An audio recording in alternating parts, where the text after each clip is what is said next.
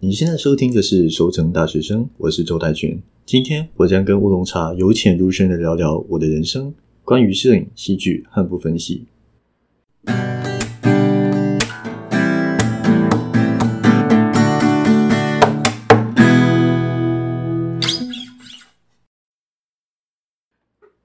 好像有一个吸气的声音。我觉得，我觉得不行。啊？真的？没有，是是大家一定会想到很莫名其妙，我声音为什么一直变？不管我要开始，好，这就直接开始了吧。那我要录我开的 时候。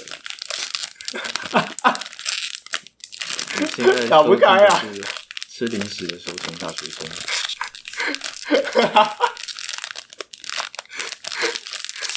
大家等我一下、啊，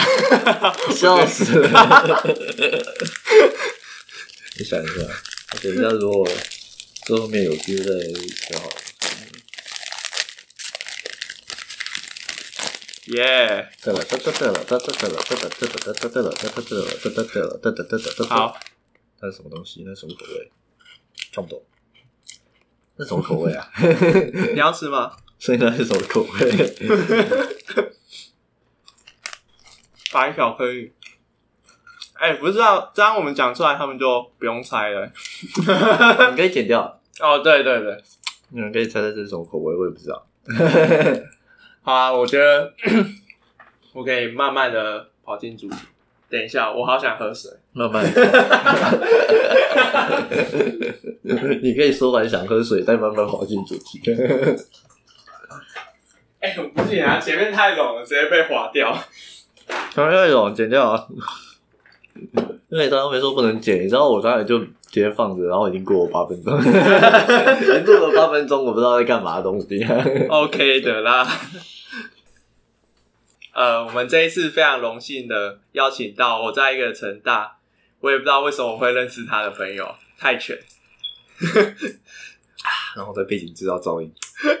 你不要在那边喝咖啡好不好？好，那我们开头就用比较轻松的方式来聊聊，就是哎、诶我们当初到底是怎么认识的？我觉得这是一个好问题耶。对啊苏西是第一次碰到吧？好像不是。我想一下哦，嗯，前面应该是登大人跟单车节的某一某一个，哎还是登大人或单车节？是啊，我想起来，就是我跟泰拳一开始认识是在单车，不是 是在登大人的交流趴，然后他是负责，不知道为什么他好像负责摄影，我好像应该是负责摄影才是最正常的对对对对。然后然后呢，我就是当天晚上，因为那天真的很累，而且我那天写了第一篇的我在 Vocus 上的文章，哎，顺便夜配一下，大家可以去看一下。看那。那一篇那一篇就是就是讲我呃用五分钟去讲我大一的生活大概长什么样子。那回到正题，就是当天在跟泰拳哦，不是，当天是我结束之后，然后泰拳就呃传了照片给我，就说哎、他是什么御用的什么隐形式摄影，好像没有讲这么浮夸哦。然后我就想说，哎、这是谁？好神奇哦！突然密密我，那因为他是在陌生讯息里面。那后来就因为这样的关系，也在很多的地方会碰到泰拳，它是一个很神奇的存在。所以久而久之，我就认识驿了。站剧交流趴吧，对，我哎在我在交友趴就是在讲驿站的东西。因为我记得我在现场的时候，其实已经看你觉得有点面熟了，只是我不知道那那时候面熟是从哪里跑出来的。之后后来回忆一下，哦，是拍驿站的图，那就传到去，传过去。嗯，对，可能是我想一下哦，单车节还是登大人？登大人吧？登大人的话，你有跑单车节吗？在那一次之前，没有，我那我在单车节只有当那个备审的讲者。叶神这样子。嗯，那真是一个，反正就是，我记得从那之前应该就看，就应该就看过几次，只是我反正我也忘记了，后来看过太多次，被洗掉。好 那其实，在那一次之后，我们真的在很多的场合遇到。刚才有讲过，包含我很常去的驿站，然后还有，哎、我在管乐社竟然看得到他，就是我我走在路上，然后就看到，哎、为什么你又在里面？或者是各式各样，可能单车节我也看得到他，或者是成大要拍毕业歌，也看得到他。只要跟摄影有关，都会看到泰拳。虽然还有其他就是蛮厉害的前辈们，可就是不会有少了泰拳。不是泰拳或许会迟到，但他永远都会到。我那只是在几届的几届之间横跳，因为他想要，就是那时候学摄影师在，比方说摄影社啊，要 MVC 摄影社，其实在外面碰到的比较少，他们比较出现在一些独特的记录场合，或者是他们会做一些自己的艺术创作。那 NVCC 那边那一群人还蛮常，比方说他们会去。拍 B M V，我理解正确吗？就是拍 B M V，或者是像跑 C U L，那是不同群的人。反正就是我那时候是作为 N V C C 最后一届营队的小队员嘛，然后那时候就认识一些那是像脂肪啊、张旭这些很强人，或者是经过这个管道听闻他们，然后那个就算我的上一届，就是现在要毕业的那一群里面去拍动态影像特别强的，那我下一届就是。跟我同届那一群，就是主要是在 C U L 那时候培养出来的嘛。另外一大群是，嗯，就是这次拍 B M B 的两只，一只学长，一只同学跟学弟妹。然后我就在这里面反复横跳，反复横跳，不是 很悠闲的乱晃。是，那其实呃，泰拳在这里面就提到他是一个很常做摄影的人，所以我就会好奇说。泰拳就是你当初为什么会想要走上摄影这条不归路呢？因为 我们都知道要走摄影，不管你是静态还是动态的，你都要花蛮多的钱在里面的。是一直不知不觉就花进去了，就是然后你就会把钱都砸进去了。那个其实蛮长的，我想一下。但是我其实觉得我我是相对比较。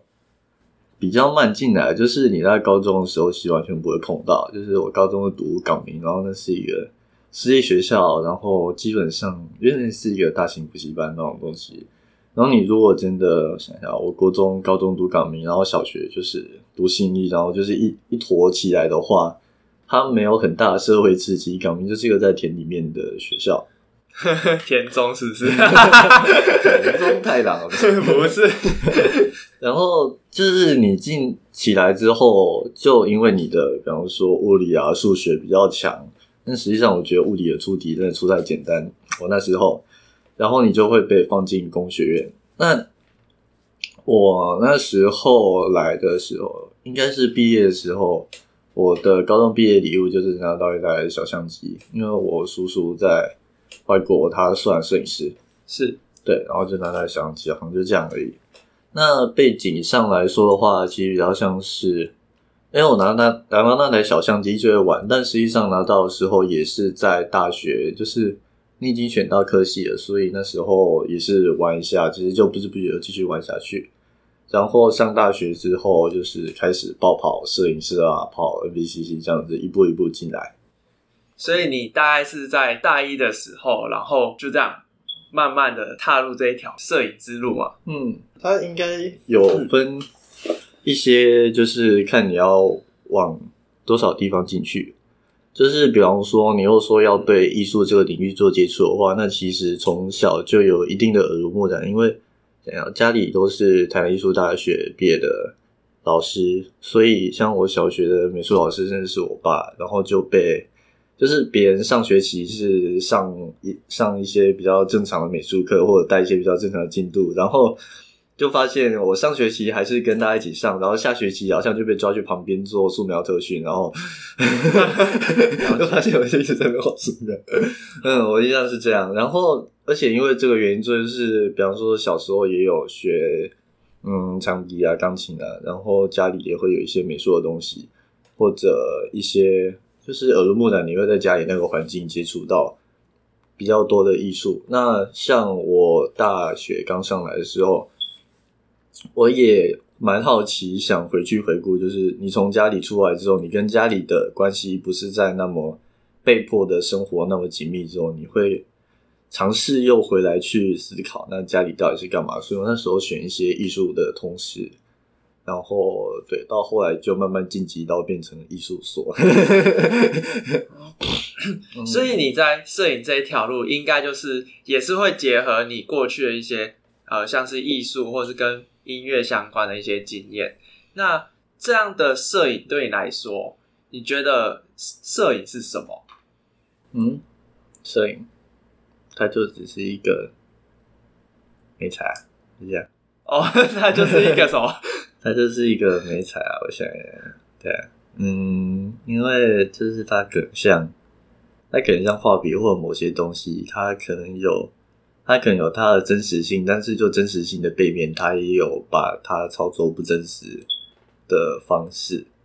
就是虽然比方说有些说摄影的本质是真实，但是就动态上你可以就像长镜头跟蒙太奇的争议。有人说蒙太奇的手法它违反了摄影本质是反映真实的这个点，但是这其实有很多，比方说长曝光啊，然后或者说你虚焦的之类的，就是这就是一个很简单的不是真实的摄影，因为这样讲，或者说比方说有些可能只是用光在底片上作画，或者说很多实验性的手法或者实验性的操作结构语言，或者说。一些不同的拍照方式，你不是真的拍，你是呃，你的拍照是一种行为艺术过程，例如把相机拿起来转，然后让它随机按下快门，这样这种神奇的东西，它还是会拍出某些东西，然后它会形成某些画面，或者甚至可能不是画面，可能是一组动态、静态，呃，杂七杂八各种可能性都有。那它好像也被归类在摄影，或者是经过摄影的工具形成的。视觉艺术，但是你，比方说，你可以定义它是摄影，或者是你可以，或者是摄影只是它的组成成分，但是它里面都还是会有摄影这个词的出现，是经过摄影手法的视觉艺术创作之类的。那所以它就只是一个手段，它定义蛮开放，我觉得。听到刚才你其实也有讲到关于真实性的这个问题，我其实第一个会想到当然是。可能媒体拥有呃拍摄的，比如说他选择要取哪个景，可能会造成断章取义。那呃，我之前也有听说，其实你是在摄影这里面是比较喜欢做纪录片的这种形式，可以讲一下为什么你会想要走这方面呢？因为台南艺术大学在旁边，什么东西？这只是，这只是一种呃顺着就进去啊，就是嗯。纪录片它比较像是，我想一下啊，我从一开始是拍平面，然后活动记录，然后接下来变成接活动的广告，这些有尝试过。那最深的应该是就是小的影片，就是彼岸花那个，有点像是微电影或者微短片之类那种东西。但是你要拍出那种东西，就是首先你可能就会你要找到甲方，或者说当然我不是家里很有钱那种东西，你要找到甲方，然后你也要找到团队去帮你做这整件事情，那你就要处理一整坨人的情绪问题，哦很难，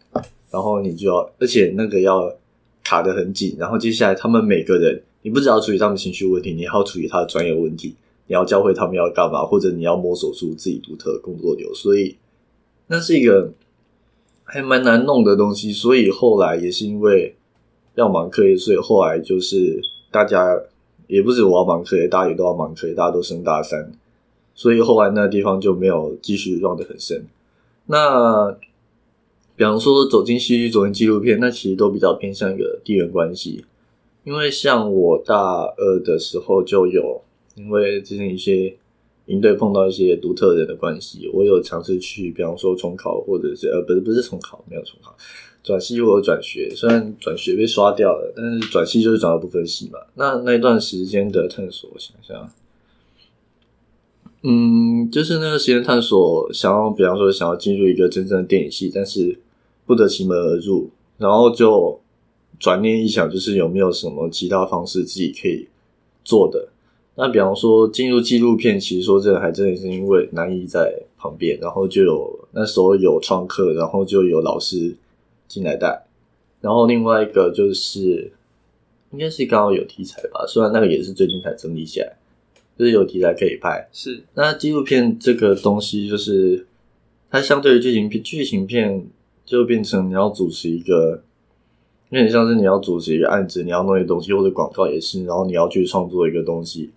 那纪录片的创作比较方便的就是，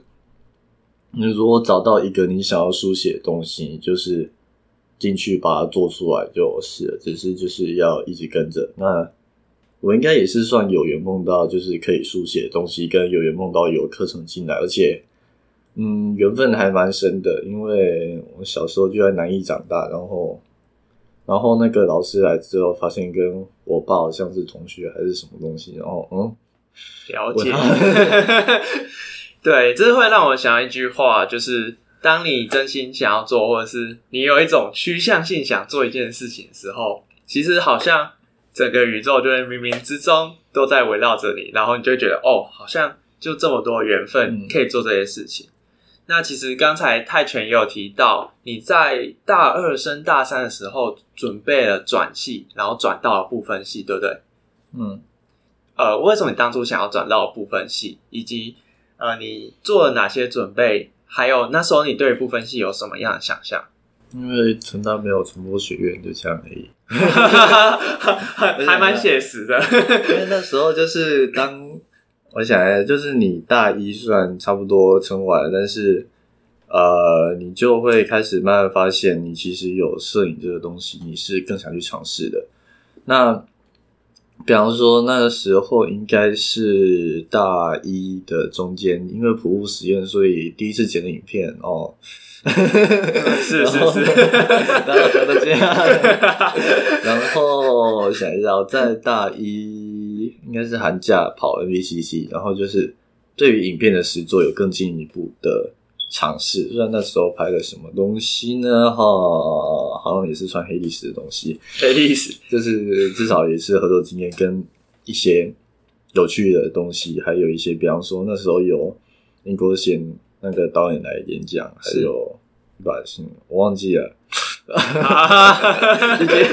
好 好没关系，我们可以草草带过去。反正就是认识很多人，然后体验都不一样的事。那大一。大一的暑假那时候比较独特的是，你在跑营队的时候碰到了真正在艺术，就是在真正在电影系生活着的人。然后对于一种就是从私校上来，然后进到工学院这种，其实你也不确定。虽然我自己在选的时候我是很肯定，但我回过头去发现，其实我很肯定的原因是因为我体验了很多，就是比方说火箭，呃，火箭啊，或者是应对这些东西，但是。你要去参加那些东西，也一样是要经过家里的支持，所以其实家里已经稍微先帮你做过一次的选择，你才慢慢跑进工学院这个东西。嗯，对，然后我们再展开。那回到这边，就是我发现我在碰到那几艺术学校的学生之后，就发现好像是有那么一个不一样的生活方式，然后它是一个有可能性的东西。那我就。回去这个东西就渐渐在心里萌芽，然后一方另外一方面也是因为大二上的东西开始有点复杂，像热力、电子、电路之类的，然后就挂掉了。呃，你你有被淡或二一吗？嗯，好像不太不太像那样子。虽然结果就是被而已啊，但是它比较不太像那种情况。就是当你碰过那种人生之后，然后你就会开始思考自己要去哪里，然后。就跑去报的转学考，然后转系也顺便，是因为那时候比较像是你找到了，那时候也有一些小作品，那时候应该有一个，应该是 Manimal 那一部，虽然那一部现在看起来也是很普通，彼岸花那个比较成熟，但是那时候的确是有一些作品出来的，然后平面也拍到一定程度，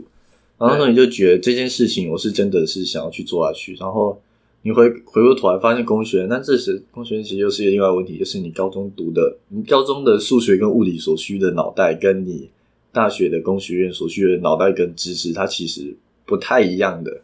那你到大二的时候，其实就会对他有点水土不服。对。然后另外一方面，就是你发现一个新的你想要去追求的东西的时候，对，那时候就撑不太下去。所以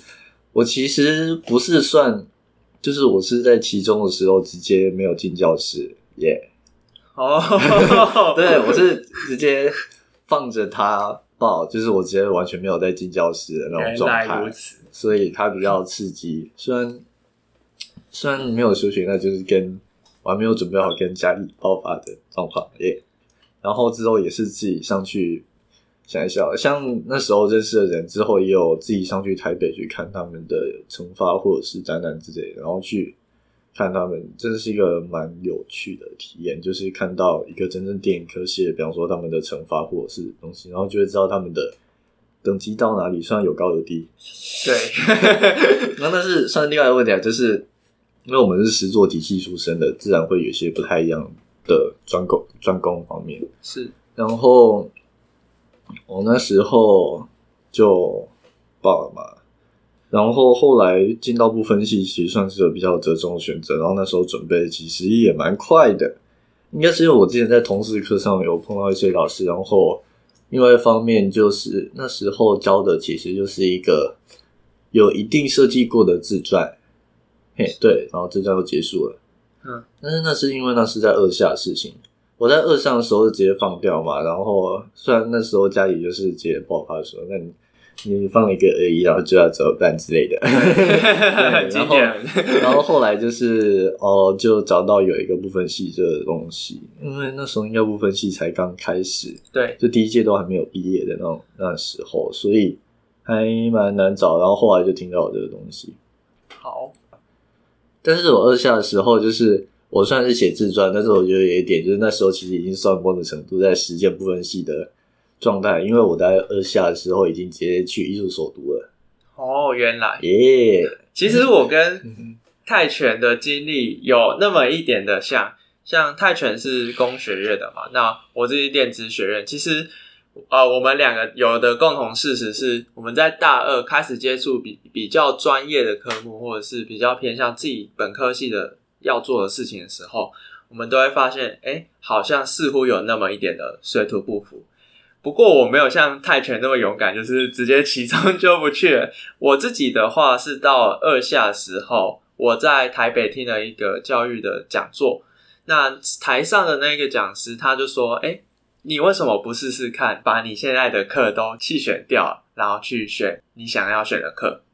所以其实就是在那一次之后，我就想：“哎，对耶，我为什么不这样做呢？”那虽然这个好像是体制内不会想要鼓吹的事情。但是因为我那时候一直大量接触呃一些比较体制外的呃活动啊，或者是他们一些比较新创的思想，所以那时候我就想说，不然呃我就这一次好好试试看说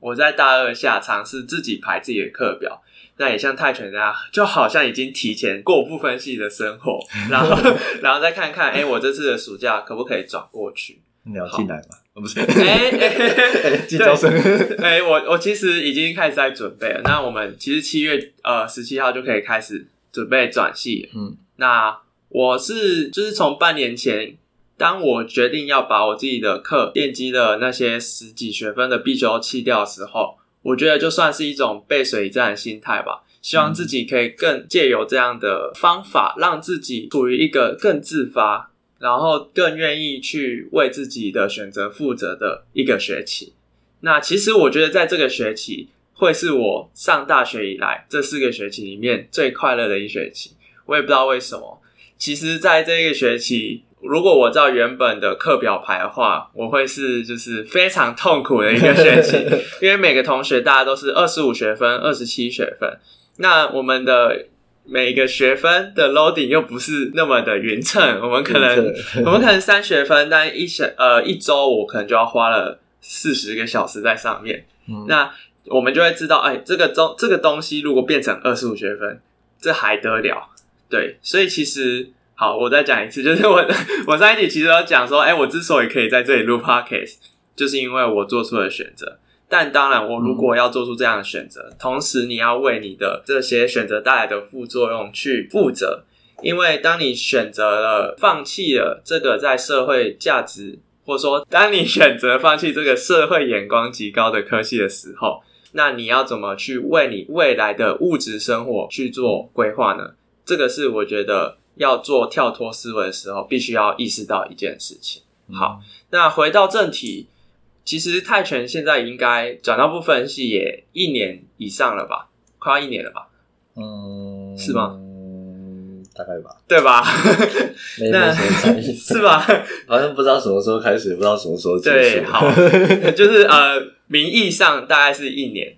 好，那在这个一年当中，其实我我相信大家转进来之前跟转进来之后都有不一样的看法跟想象。你觉得你在转进来一年之后，不分析有没有一些想象落差，或者是你在做一些事情上还是有你觉得不方便的地方？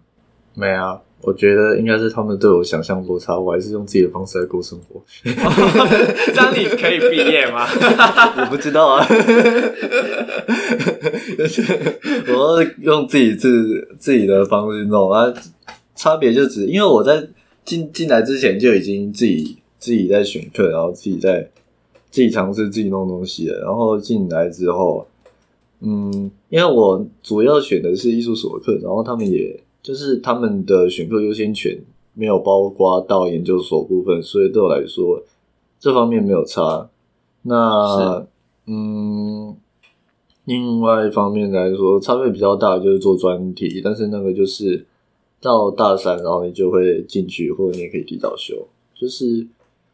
它只是差别的你弄了专题进去之后，然后你就会实际面对你应该要尝试去让一个完整的东西出来，然后就会有老师在盯着你，然后给你一些意见，然后。你要弄某些产出，去对去完成那个六学分，或者是看学制，可能会有些正负差别。所以应该就是你会去尝试把专题弄出来吧。其他好像没什么不一样，因为我也还没要毕业，所以我没有去探究更多的不一样。是了解，没没关系，我们下次可以邀。即将毕业的学姐或学长来讲不分系的东西，他们应该会比较 care。我我预计光是呃不分系的同学，我大概可以找五六位，让我五六集就解决。好，没有了。不分系啊，好好，等下你要快找，不然等下毕业就 GG 了。毕业他不会马上消失吧？好，不管，我就是一定要把他抓过来，强制录音。好，那有点离题了。其实我觉得我对于不分系的认知，因为他的确。名字叫做不分系学士学位学程，那它的确也提供了我们很多的自由性，在选课上，我们可以有一定的课程安排，或是自己的想法，就有点像侯志勋之前在网站说的，来到不分系就好像要成为一个特级厨师，那在成为特级厨师的这条路上，你必须要学会怎么去挑你的菜，然后怎么去炒它。然后并呃完整的去，呃 并并完整的去呈现一道哎符合你胃口的主菜或者是你的餐点。那其实我觉得这个比喻还蛮贴切的。可是呢，就是虽然它听起来的是这么的理想，在规定上似乎还是有一点的限制。包含刚才泰拳所说的，我们还是呃在这学期以前是有六六六，总共十八学分三学期的。那个专题要做嘛？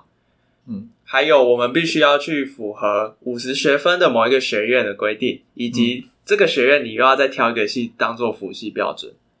对你来说，这样的规定会不会也是另一种局限呢？嗯，主要是我才大三啊，然后就是感觉高几率延毕，所以就慢慢修。然后想一下。它是类似一种限制，但是它也是一种给你的东西。我目前还没有，还不是很确定。就是像我选的辅系是台文，然后它就会让我去面对很有系统的去面对，比方说，呃，像我现在上的是台文史，或者是之后可能会要进去的是文文批文史那些东西。就是你之前可能会选择性的，比方说我只上个新闻学程，然后有时候期末一忙，然后就没去了。嗯，不是吧？期末都会变问题学生，因为我常学太多。然后你当你有必要达成某个辅系的时候，虽然它是某种限制，但是对我来说的话，它算是你你就必须有一个去完整某一个，比方说某个系所的思维模式。但看他辅系怎么开了，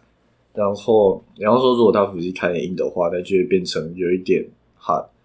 但是你如果有机会去用一个很完整的思维模式的话，我觉得它还是有一种好处。但是也不一定每个人这个思维模式的架构或者这个理论基础的架构都必须要透过系索，那当然这也可以被称作为一个限制。是，讲到这里，我就会想到不分系的文凭，其实还蛮常为人诟病的，因为就是这些的课表有很大的学分都是学生自己去安排的。那呃，校方可能也是为了折中，所以才说，哎，你可能必须要修某个学院五十学分，毕竟这个文凭还是成功大学所提供给你的。那他们可能对于学生还是会有一些体制内的要求。既然你必须，呃，既然你需要我这个文凭，那我可能就是呃，就会给你一些限制，你必须要完成我们一些呃规定，或者是你要达成我们想象中，至少我们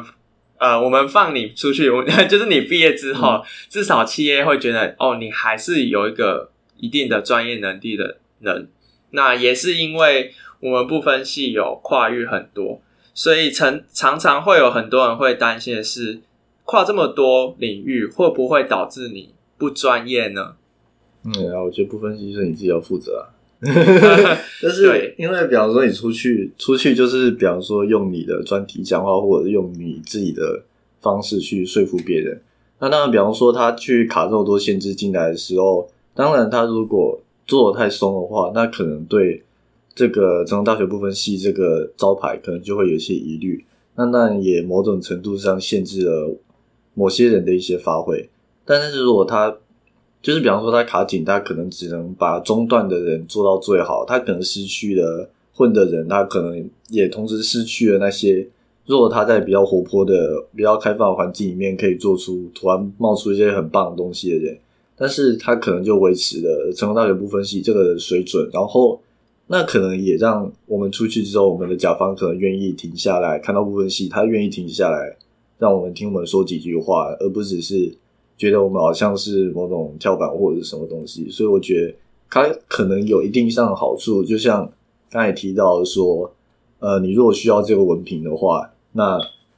你还是要接受它的一些限制。那你如果真的能做出那么棒的东西的话，其实好像也不太不一定需需要这个。文凭就可以自己去动出去弄自己的事情。对，不分系其实也算是一种，在我的认知里面叫体制内的体制外。那在这两个不同的，我不我不敢说它是二元的，在但在现今的台湾教育的环境之中，它算是一个可能会必须要去折中或是协调的一个结果，所以。它呃，我觉得不分系其实未来可能也会有越来越多的其他的规定或限制。第一个可能是现在还是发展的初期，所以它也没有太多的东西可以定。那第二个是等它未来要发展成熟之后，以及因为我们其实很多学生到部分系，要么就是你考进来的嘛，要么就是你转系过去的嘛。那其实这两方的学生们。广义上来说，它也是属于在我们的呃读书体制里面、升学体制里面。那能不能像是其他的自学机构、实验学校等等等，他们的那些学生还要敢放开，或是比较不会有那种怕失败的心情？我是觉得这个可能会在我们未来是一个可以观察的现象。那我自己没现在也没办法给出一个肯定的答案。嗯，那。泰拳其实呃，你离毕业可能还有一两年的时间。我其实也很好奇，说你接下来会有什么样的规划？啊，再走一步算一步哦，走一步算，因为你们还是要呃毕业的专题嘛。那你现在有没有在做专题？还有啊，有快死了，快死了，为什么快死了呢？啊？哦，没有，就是只是因为期初选课一直爽，期末直接火葬场啊！选太多课，是的，而且有一些是研究所的课程，然后就虽然在那边上课，就是你，就是我想一下，我当时一进一进去的时候，就是坐在里面，然后看到每个人都比你牛逼，呃，随便，每个人都比你强，对，每个人都比你强，然后学学长，就算坐在旁边的学长姐，就是你在你在。大学部可能有时候是坐前面，然后你不太想管家人，然后有时候就是有些可能在睡觉，有些在听课，然后有些在呃发呆，然后但是进去之后，虽然我想一下，就是他们会一种大家很强，然后老师也很强的那种感觉，大家都比你多，大家的墨水都比你多个两三年的分量，这种感觉是，那就很爽。但是期末有时候不一定会卡住，呃真的，因为你要就是你要去补足那两三年的墨水量，然后你就要自己去一直去翻书，然后对有时候会卡住。读文本真的是非常辛苦的一件事情。然后尤其你要在十八周，也就是一学期之内完成一个专案，我不知道大家有没有这些经验。但如果你真的实际有去操作，你要有一个成果的话，确实对于一个大学生来说，尤其你可能才大一、大二，它算是还蛮有门槛的一个挑战。嗯，对我大二那年老师放水放放我水放的很严重，但是到现在的话，就是到现在的话，我还是会有蛮蛮多问题。虽然已经有经已经有学习经验，但是有时候就是单纯把自己选太多搞到爆炸，或者是杂七杂八事情太多。是，不过老老师们都知道哦，你已经你已经上了两学期了哦，你应该啊那个必修都修完了，你应该你应该是都会的啊，哎，怎么又爆炸的啊，呃之类的。这就是学生典型的，学完就还给老师了。因为我也是，就是有一些，就是比方说技能整合，比方说想一想，在比方说小时候或者是刚开始进入艺术所的时候，我可能就是碰视觉艺术，因为家里是那个背景，然后就会想尝试碰视觉艺术之类，然后后来就因为一些机缘就歪流到戏剧，所以我现在的如果说学术性的专业或者说兴趣的话，可能会是戏剧相对来说。那另外一方面就是平面摄影嘛，还有动态摄影的表述能力。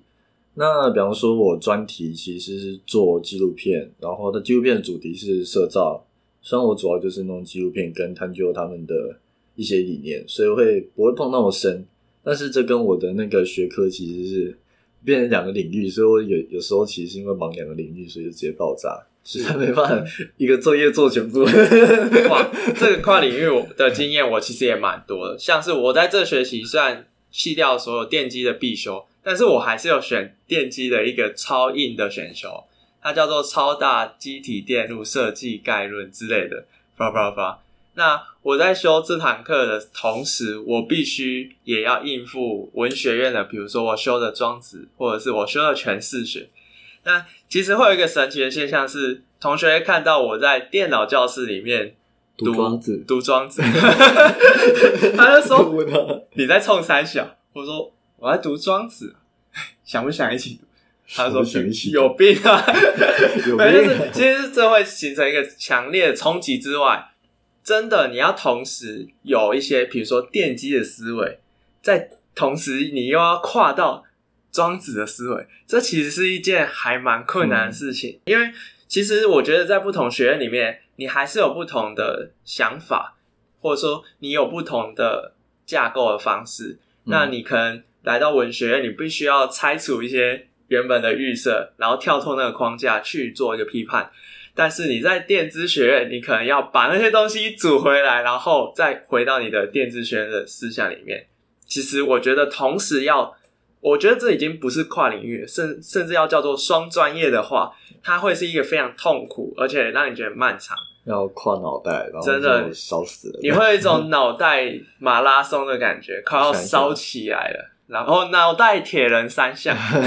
如果你是三个领域，我那边有点像是呃，我纪录片是一种 比较偏创作形式，然后我的纪录片的记录主题呢，他们也有自己的设计方法跟理念，所以我要我要稍微懂一些他们的东西，我才能把纪录片解得顺。所以它这边算是一种创作，但是艺术所那边它是一种文化研究的那种东西，所以。它实际上就是，它实际上也是两种不一样的。然后到台湾台湾系那边，它可能是一个史学的，我目前只有读台湾史啊。然后，所以他就是两也是两三个不一样的脑袋，然后卡在一起，然后就要一边做创作，一边做文化研究，然后就死亡之类的。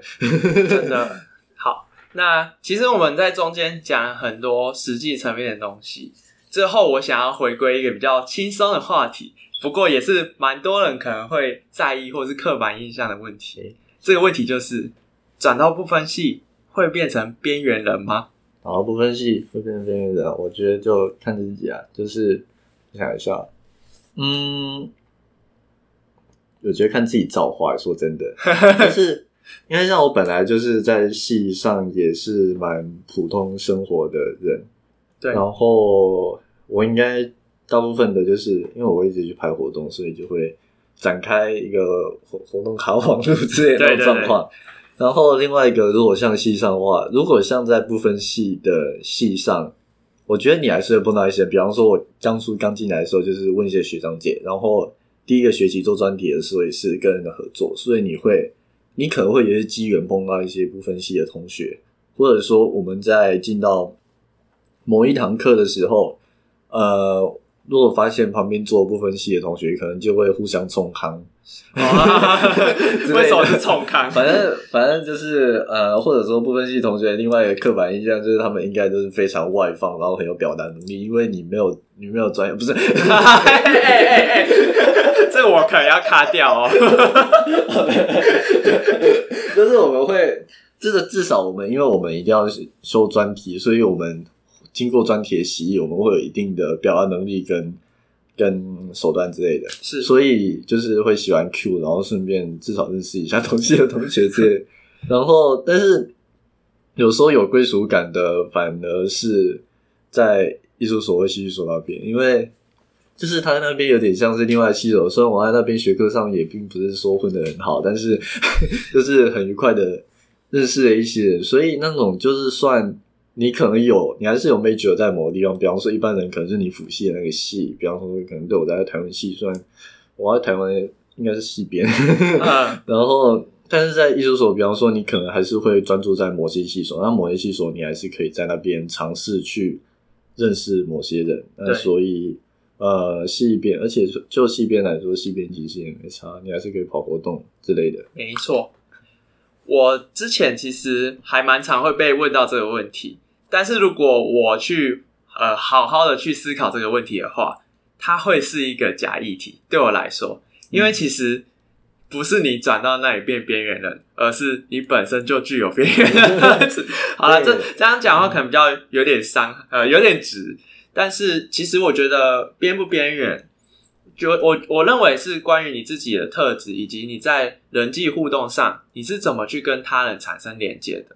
那我觉得，如果你自己本身就比较不太喜欢跟别人去交谈，或是不喜欢去社交的话，不管你参加了友会、系会，或者是其他的大型活动、组织之类，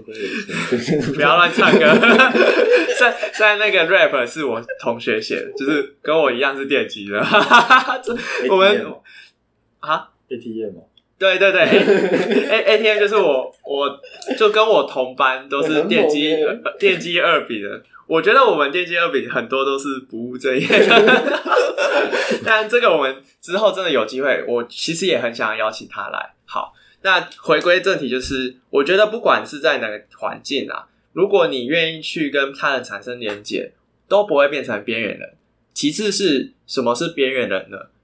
难道只有两三个朋友就一定是边缘人吗？我觉得朋友不是在数量的多，而是他在质量的大或小，或品质的高低。因为其实我觉得你在大学会遇到非常非常多的人，而且是多元的、多样化的。那每个人身上都有不同的故事。其实你要跟每个人有很深的连结，还算是蛮困难的。那我觉得不如你先好好的把你身边的那，比如说五个人，因为呃有一个有一句俗话说，哎，身边离你最近的五个人会造就你自己，就是或者说会是影响你最深的。对，那我觉得你好好的先把你呃可能觉得怎么说呢？那几个朋友先找出来，其实我就觉得不用担心什么边缘问题。因为我觉得大学边不边缘，其实也蛮看运气跟缘分的。有时候就是没有遇到知己嘛，那或是有时候你就是可能比较跳脱这个环境里面。那我觉得只要你有一个方向，这或许才是大学来到大学一个蛮重要的一个目的，以及它本身的意义。对，好，那说到这里，其实也快要录到五十分钟了。好，其实大姐刚才跟我说，他在等一下会有事情，我也不要耽误他太久。好，那如果最后的话，泰拳，你有什么话想要跟大家说？如果这个大家是大一、大二的学生呢？嗯，我觉得就是不要害怕去尝试吧。对虽然也不要，就是不要没想到后路，但是也不要完全不敢尝试。我不知道我当初有没有想到后路，但是我当初有些事情是想的太美好，但是我先我中间就是也是一直去尝试各种可能性跟合作，跟把它变成有薪水收入的方式之类的。我去尝试很多的方式，包括去学更多的技能，但是我是觉得还是不要不敢踏出第一步去尝试，尤其在大一、大二的时候，因为对我来说算是有反弹吧。就是在那个私校之后，什么都不能试，然后你选社团只能选一个，然后社团其实也很难有很大的发展空间。那上大学之后，其实我就直接一学期好像是直接选了三到五个社团，然后一到五排满，然后就去一直去尝试自己看喜欢什么，然后去跑活动，然后去摸索可能的事情。对，那就是，嗯，你有些东西你不试，你就不会知道你自己可能擅长，或者是可能喜欢，可能更更想要做有后来事情，然后可能好好跟周围人沟通，他们可能会有很多意想不到的机缘可以帮助你。嗯，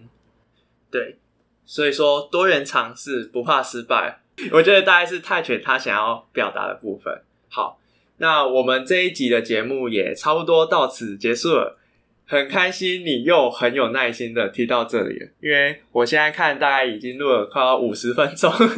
那你真的还蛮闲的。好，不过我相信大家在听完我们这一段的对话之后，也会有其他的想象跟启发。或许这些事情你曾经都没有听过，那你这次听完之后，或许也可以回家好好去思考，说，哎，不分析哦，原来是长这个样子，以及哎，为什么泰拳它之之所以想要走向呃这一条比较不像是大众主流的求学之路呢？好，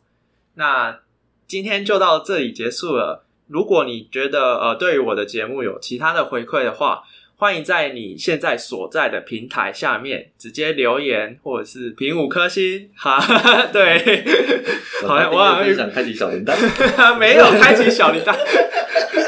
好 YouTuber，好不管啊，就是如果你真的喜欢的话，你留你的留言跟你的按赞或你的评评分都是我最大的回馈。那如果你还想要跟我更进阶的有一个深度的互动，欢迎你来到我的 IG W O O L O N G T E A S 乌龙 Tees，呃，来就直接小飞机我私讯我，就说哎、你有什么样的想法？我前期都非常乐意，就是趁我现在还有时间的时候，都跟你交流。对，好，那我们今天就到这里哦。我是乌龙茶，我是周代全，我们下次再见，拜拜。拜拜。